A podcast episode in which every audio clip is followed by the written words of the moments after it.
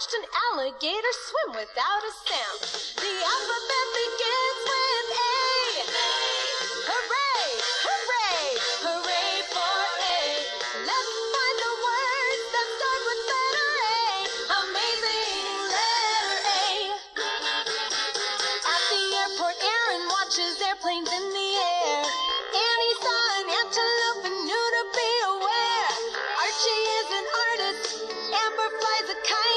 and Abby is an actress. She acts all day and night.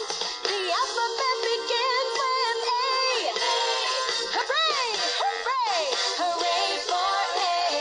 Let's find the words that start with letter A. Amazing letter A.